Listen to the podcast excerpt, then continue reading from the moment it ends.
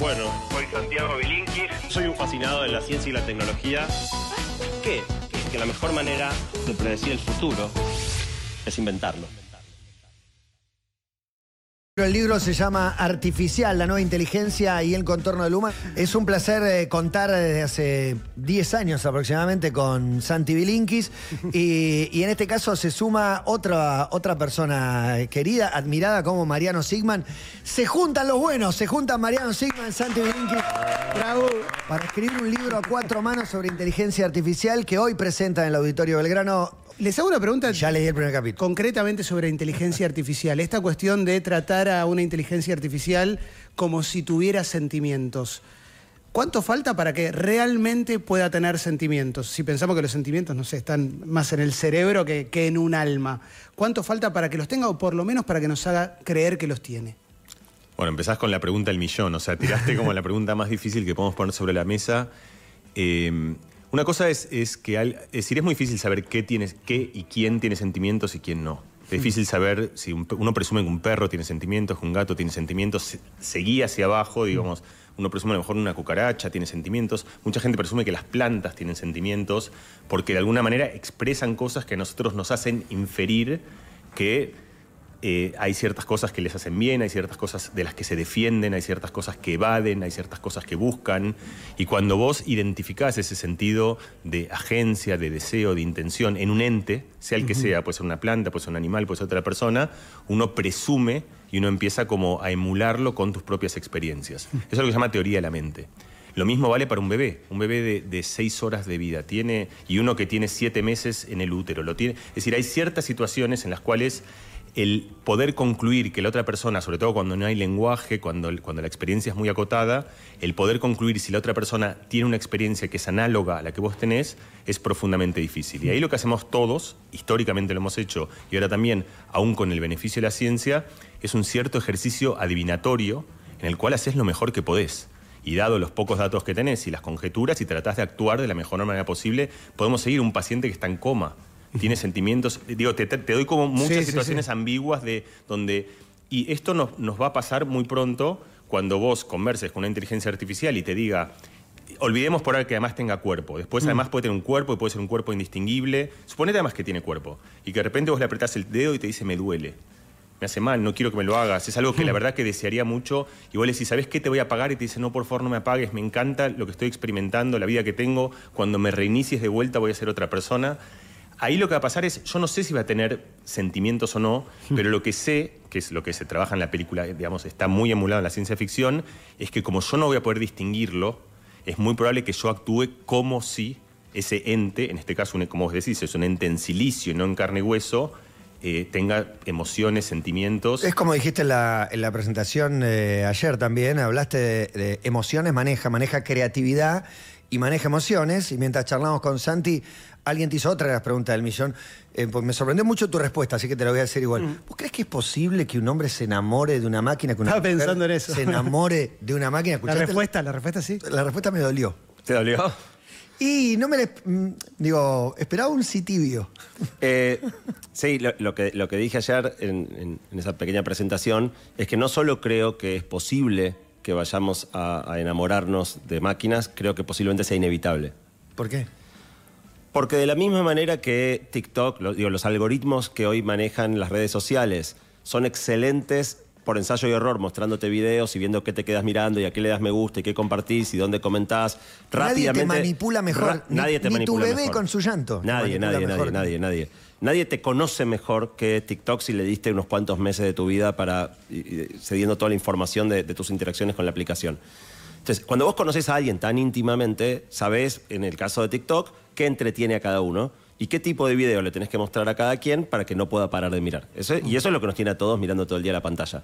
Hasta sabes que si te cansó con tantos videos y te pone otro. Eh, Es que sabe cuándo cambiar, sabe todo, sabe, te, te tiene agarrado, te mueve los hilos como una marioneta. Eh, así como eh, entender qué entretiene a cada uno, ya hemos visto que es posible, descubrir qué enamora a cada uno también es previsible. No, no, no- no somos tan complejos como creemos. Cada uno tendrá su, su modo.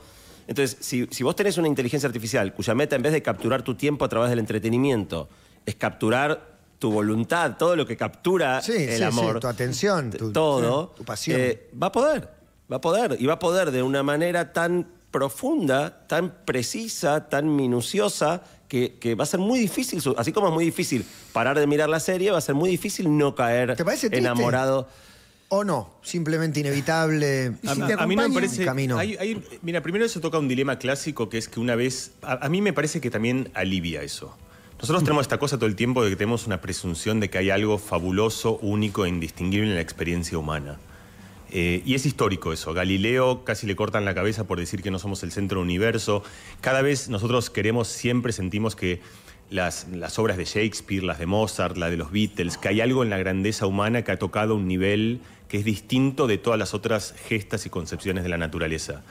El gesto de ablandar eso y darse cuenta que con la canción de Drexler uno es un grano de sal y que somos como una chispa de luz y, y que en última instancia no somos un poco más que unas moléculas de un cometa que se recombinaron de una manera particular y dieron lugar a algo que es vistoso, sorprendente, pero que forma parte de un conglomerado más grande, yo creo que también aliviana, porque es como sacarte un equipaje, esa responsabilidad de que también da cierta soledad, de decir nosotros somos como... Pero eso a los que- filósofos y a los neurocientíficos, el que va por la vida preguntándose menos cosas, no sé si lo aliviana o, o lo aterra pensar que se puede enamorar y que hay algo más Y grande. si estás que- solo, y si que- estás que la solo y la Sí, única persona sí, que te da sí, bolilla sí. es una inteligencia Sí. artificial, quizás Bueno, fíjate que en- te hace sentir bien. voy a ir a, a algo de super coyuntura, ¿no? Pero esta semana eh, empezaron a liberar en ChatGPT una versión que es completamente conversacional. O sea, vos hablás, te enti- o sea, no es escribís como era hasta acá. Hablás. Le hablás, te entiende y te contesta hablando. O sea, charlas con ChatGPT,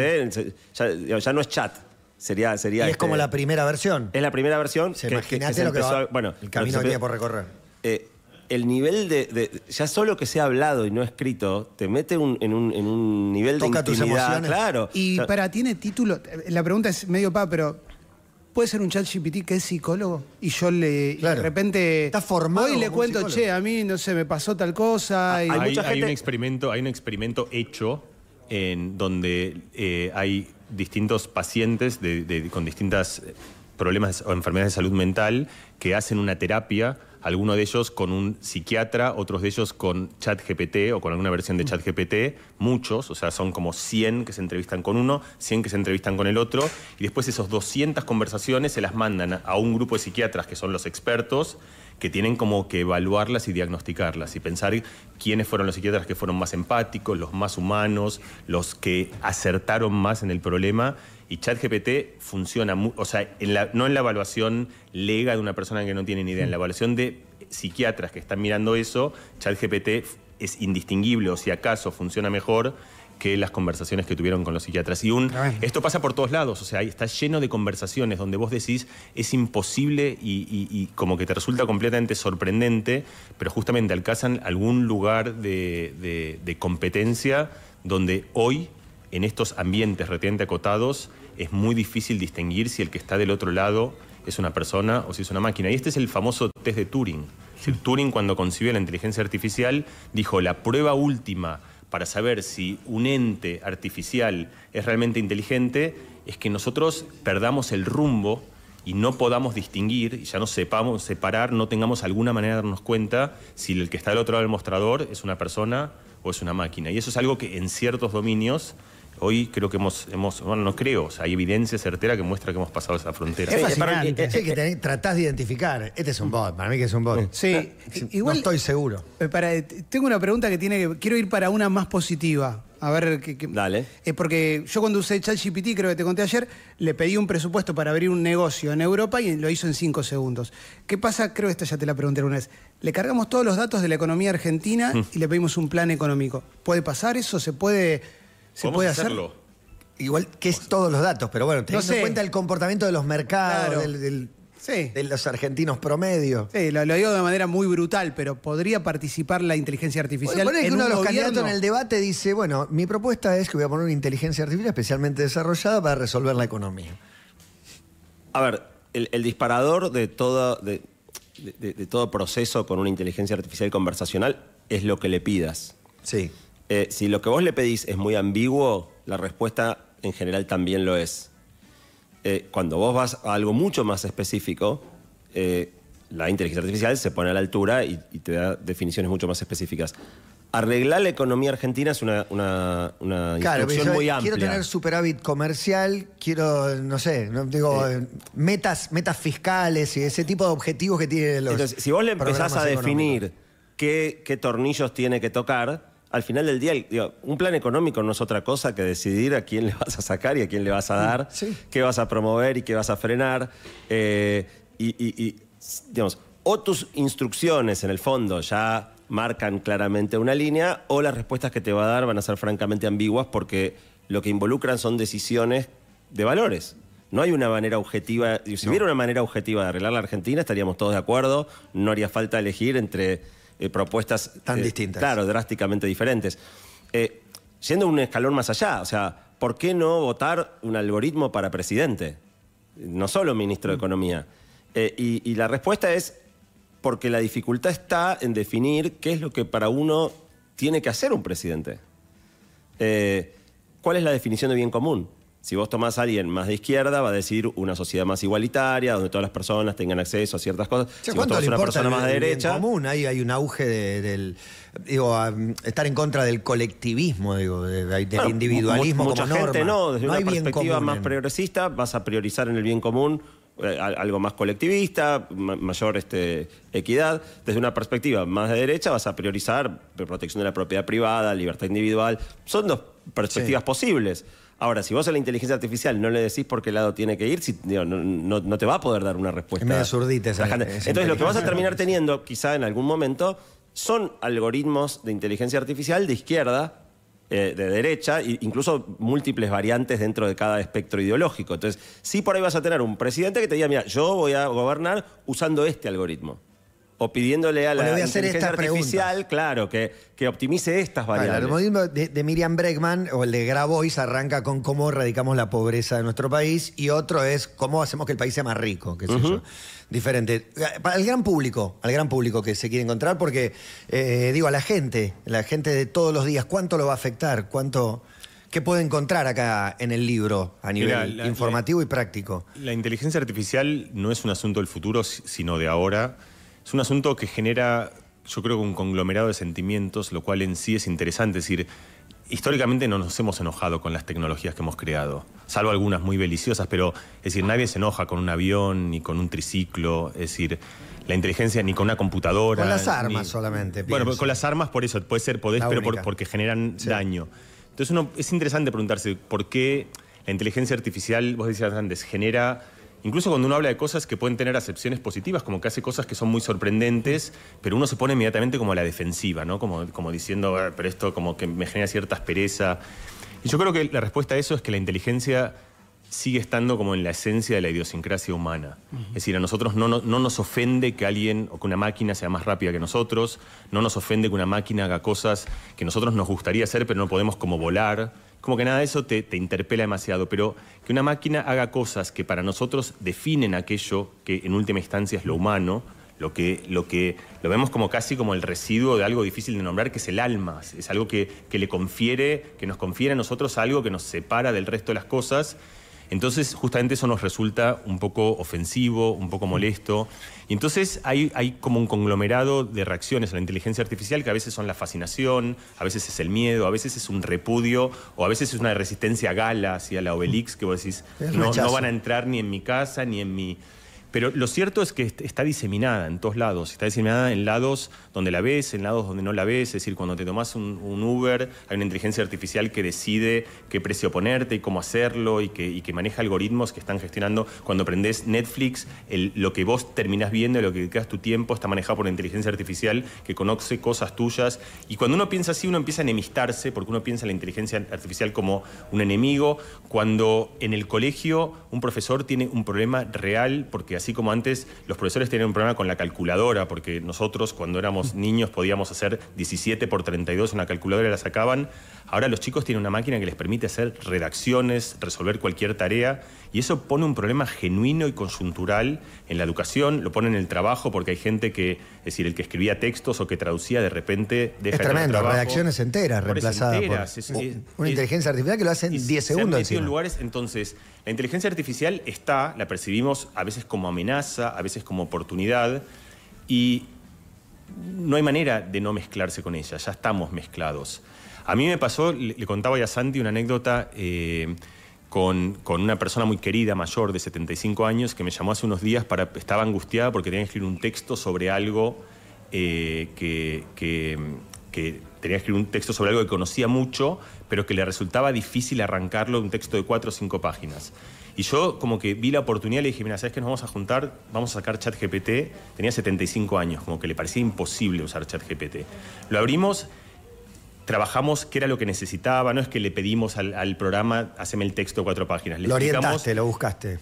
yo con ella trabajamos qué es lo que quería, cuáles eran los puntos singulares, cuál era su voz y su visión sobre el tema, qué es lo que querría que tuviese y que no tuviese. Es decir, hicimos todo un ejercicio introspectivo sobre tratar de pensar el problema y pusimos Enter y cuando pusimos Enter ChatGPT empezó a escribir y yo la vi con los ojos brillosos como la, me imagino como cuando salió un tema nuevo de Es los una- Beatles. es una maravilla. Lo que quiero decir es emocionante, tenía 75 años y a mí si tuviese que decir diría que ese es el resumen del libro. Pero le resolvió un problema Es- que tenía. Tenía un conflicto que la, dañe- la dañaba, estaba angustiada. Está angustiada, resolvió algo, pero además vio algo que es parecido a ver la primera vez que el, hombre llegó a la luna, Sí, o sí, la primera sí. vez que salió Let It Be. O sea, te Pero, es más que eso, es, es- sos vos llegando a la luna. Sos vos, claro, además vos estás ahí al lado. Claro. Y entonces, el, el- perdón, lo, lo que quiero decir es, para mí, como ese es el resumen del libro, es como darle la bienvenida a un montón de gente que creo que ve con cierta temeridad y con una especie de reticencia impulsiva y casi reflexiva a la inteligencia artificial como un enemigo que no es, el presentarlo y el tratar, sabes, que de abrirte la puerta y mostrarte que hay una manera de acercarse a eso que puede ser interesante y que puede ser Claro, sí, bastante Santi había dicho de entrada, el- es, el- es aprender a usarlo. Eh, no es el que lo usa contra el que no lo usa. Va a estar en tu vida, quieras o no, Mira, aprende a hoy conversábamos con una persona que decía, yo perdí laburos ya. Por eh, laburos que tenía una persona que me contrataba y, y- y- ¿eh? Guionista, No, cercano, sí. diseñador gráfico, Eh, escribir, yo, sí. diseñar, guionar. Entonces, más allá de, de- de que no, no- no quiero ir por el lado am- amenazante, ¿no? Pero confirma esto, ya está empezando a pasar. Y nuestro gran desafío, siendo dos grandes nerds, es, es justamente cómo no hablarle a otros nerds, ¿no? Cómo, cómo acercarla, que es un poco el desafío de la columna Del divulgador, acá de los años. O sea, Sí. cómo, cómo hacemos un tema que aparentemente es difícil, es árido, eh, comprensible, sencillo, entretenido y útil para, para la persona que, que cree que no lo va a entender o que, o que no, no- no sabe cómo entrarle. Y- Es que- los dos, neurociencia en una época era, era chino. Claro. Eh, de golpe la neurociencia pasó a ser un lenguaje que empezamos a conocer y que nos hablaron mucho. ¿Cómo, cómo puede afectar el aprendizaje cuando la tenés tan incorporada a la inteligencia artificial como supongo que va a empezar a pasar en unos años, cuando los chicos puedan en el colegio pedirle a una inteligencia Ya artificial lo que- hacen. que, bueno, eso, que le Sí, resuelva hacen, una tarea, que le resuelva algunas situaciones. ¿Eso puede afectar de alguna manera el aprendizaje, nuestras capacidades? ¿Ayuda o, El- o- bueno, o traba? ni una ni otra. Como este es como que te diga el, el azúcar es bueno o es mala, depende cuánto, depende cómo, depende en qué forma. Es malo. Eh, de- sí, es malo mucho azúcar, En pero cantidad, nada, en cantidad, o sea, sí. nada, nada de, quiero decir, casi igual el agua, quiero decir, el agua, mucha agua Sí. también es mala, a eso voy. Eh, hay- para mí hay un riesgo muy claro que es eh, perder el sentido del trabajo y del esfuerzo. Y el sentido de que a veces vos tenés que concentrarte y trabajar en algo para lograrlo. Y eso, la metáfora para mí más elocuente es la del sedentarismo. Es decir, cuando vos querés moverte de un lugar a otro, agarrás una moto, un coche, y ya casi que dejás de usar el cuerpo, estás en eso que es una especie de oda a la pereza, estás entregando una virtud que es una facultad fundamental de una- la buena vida, que es tener un porte del cuerpo que te permita sostener tu cuerpo y mantenerlo. Lo mismo pasa en el mundo cognitivo. Si vos empezás a delegar tu memoria, tu toma de decisiones, incluso tu motivación, porque lo que te motiva son todas fuentes externas, tu capacidad de, de subir montañas cognitivas para llegar a lugares y para entender que a veces tenés que trabajar para, para llegar a lugares que son espectaculares, pero que tenés que transitar durante un rato cierta incomodidad. Si eso desaparece del colegio, creo que dado todo lo que sabemos, estamos tomando un riesgo enorme. Y entonces el riesgo es que el chat GPT lo que haga sea convertirnos en sedentarios como gente que no se mueve en el mundo mental porque se lo pide todo el GPT. Si vos tomas otra metáfora de la tecnología que para mí es muy interesante, que luego nos enteramos que la había usado Steve Jobs, eh, que es la idea de la bicicleta. La bicicleta es algo que vos igual tenés que hacer esfuerzo, pero con el mismo esfuerzo te permite llegar mucho más lejos. Te permite llegar a lugares, vos caminás y puedes hacer 4 kilómetros, en bici vos le metes la misma energía, igual vos trabajás y la metés, pero llegás a se- 60 o a 70. Entonces, si vos usas ChatGPT como otra vez esforzadamente, como yo te contaba que hicimos con esta mujer de 75 años, como un trabajo activo en el que buscas tu voz, en el que trabajas la memoria, en el que te esforzás, en el que te das cuenta si algo vale la pena o no, en el que sos crítico, en el que, en fin, estás ejercitando todo el poder cognitivo. Entonces yo creo que ese es un valor agregado enorme y que es algo que si logramos incorporarlo a la educación puede funcionar muy bien. Si se abandona eso, entonces es probable que sea un desastre. Hay un ejemplo muy lindo al que llegamos eh, escribiendo el libro, que primero pensamos la situación de qué pasaría si trajeras un cavernícola de hace 10.000 años al presente. Y obviamente alguien que viene de 10.000 años atrás tendría enormes problemas para adaptarse, no hablaría el idioma, no entendería los códigos, no sabría qué es un auto, un ascensor, eh, pero probablemente sobreviviría. Y después hicimos el, eje- el- el ejercicio mental contrario. ¿Qué pasaría si nos llevan a nosotros, con toda nuestra cultura, nuestro celular, nuestro digo, todo, y nos largan 10.000 años atrás? Y la respuesta es no duramos 10 minutos. O sea, si caímos eh, de noche en invierno, nos morimos la primera noche porque no sabemos prender fuego. No hay fósforos. Eh, si sobrevivimos a la primera noche, al día siguiente hay que morfar. Atrapar un animal con tus manos, matalo con tus propias manos, despellejalo. No porque no sabes prender fuego. Ni siquiera lo podés cocinar todavía. Entonces, comételo crudo. O sea, no sé si 10 minutos, pero sí. no duramos una semana. Pero Eh, estamos mucho peor. compra comida en el súper y... Cada vez más- En el microondas. Mercado en el eh, Entonces, es loco pensar que nosotros, con todo esto, lo- lo- 10.000 años de cultura encima y un celular y qué sé yo, estamos más desprotegidos en el pasado que un cavernícola en el presente. Y la razón es que cada vez que vos delegás algo en tecnología, y tecnología puede ser algo tan básico como un fósforo, dejás de perdés habilidades. Una vez que vos aprendiste de chiquito a prender fuego con un fósforo, el día que por la razón que sea no hay un fósforo, está frito. Eh, bueno, esto mismo es cierto, como decía Mariano, respecto de temas cognitivos. Si no- nosotros ya tenemos nuestra vida bastante recorrida, podemos apachar- a- a- apoyarnos en ChatGPT, difícilmente perdamos gran parte de nuestra capacidad de razón. Ahora, un chico que desde muy chiquitito eh, terceriza... Chico de ocho años que lo empieza a usar. en- en, en ChatGPT todos los temas de, de- de composición mental de ideas, de creatividad, eh, en la práctica que sea en algún tiempo sea como nosotros, no pueda habitar el- un, un mundo sin esas herramientas. Habla de historia, el primer capítulo se lo lleva Alan Turing. Yo no sabía que un, eh, científicos norteamericanos e ingleses que compartieron la información de, la- de las armas nucleares para que no lo tenga un solo país. No lo, tenía. No lo tenía ese dato. Digo, decías que eran como los autos voladores que nunca iban a llegar y esto llegó, eso hace 70 años. El futuro del futuro eh, es posible de ver, vos que le has dedicado mucho tiempo. En 50 años, en 70 años, te podés aproximar a, a una mirada de qué puede pasar si esto es, está en pañales, estás recién abriendo la puerta. O no es que estamos abriendo la puerta porque hace 70 años que está caminando. La, adquisición del lenguaje por parte de las máquinas, que es lo que logró GPT, fue un salto muy importante eh, digamos, en lo que las máquinas pueden hacer. Antes de que las máquinas hablaran, su alcance, aun cuando ya había inteligencias artificiales que diagnosticaban tumores, volaban aviones. Ahora, cuando las máquinas pueden hablar y hablar como un humano habla, en algún sentido están pensando. Y donde tenés, vos tenés una máquina que piensa, ya empiezan a pasar cosas más, más locas. Ese fue un gran salto.